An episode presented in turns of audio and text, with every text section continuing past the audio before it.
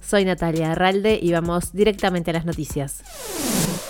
Hasta el viernes se desarrolla el taller anual latinoamericano de capítulos de Internet Society. En la sesión inaugural, el vicepresidente para Latinoamérica y Caribe se centró en los principios estratégicos que guiarán a la organización hasta el 2025. Christian O'Flaherty dijo que Internet Society debe preservar una Internet abierta, globalmente conectada, segura y confiable, pero advirtió que estos principios están siendo amenazados. Nosotros tenemos que activamente trabajar con reguladores, gobiernos, con quienes definen las políticas, para que ese modelo no sea afectado. Si nosotros no, nos interesa o, no participamos activamente en esas decisiones que se van tomando y que van afectando Internet, poco a poco se va a ir eh, debilitando este modelo de Internet, se va a ir debilitando la confianza que tenemos en Internet y en el mediano plazo la experiencia que tenemos en Internet puede cambiar.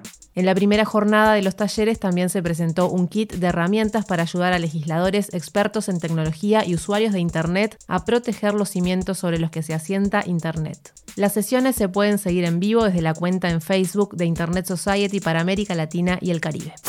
Facebook anunció su propio servicio de juegos en la nube que permite a los usuarios acceder sin descargarlos en un dispositivo. A diferencia de los servicios de streaming de videojuegos de Microsoft y Google, los de Facebook serán gratuitos y estarán disponibles en su sitio web y aplicación móvil, excepto en los dispositivos Apple. La medida destaca el objetivo de Facebook de ser un actor importante en los videojuegos, donde los jóvenes pasan cada vez más tiempo. El servicio llega en fase de beta y con un catálogo de juegos reducido. Solo está disponible en Estados Estados Unidos por ahora y solo en las webs y apps para Android. iOS por el momento se queda fuera ya que incluso con la nueva política de videojuegos de Apple no se sabe si los lanzamientos de la App Store son una opción viable.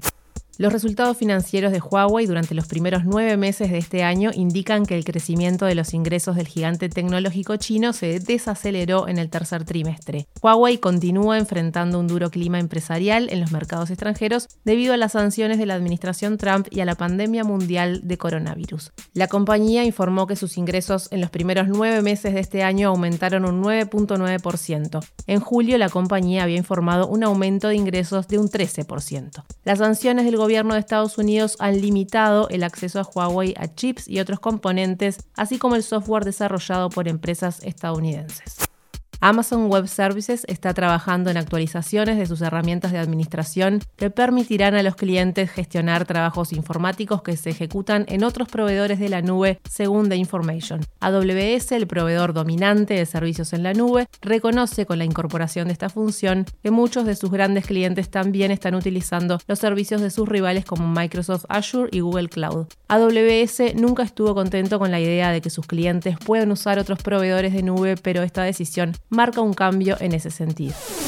Roboto News es parte de Dovcast. Te invitamos a seguirnos en www.amenazaroboto.com, arroba amenazaroboto y facebook.com barra amenazaroboto. Hasta la próxima.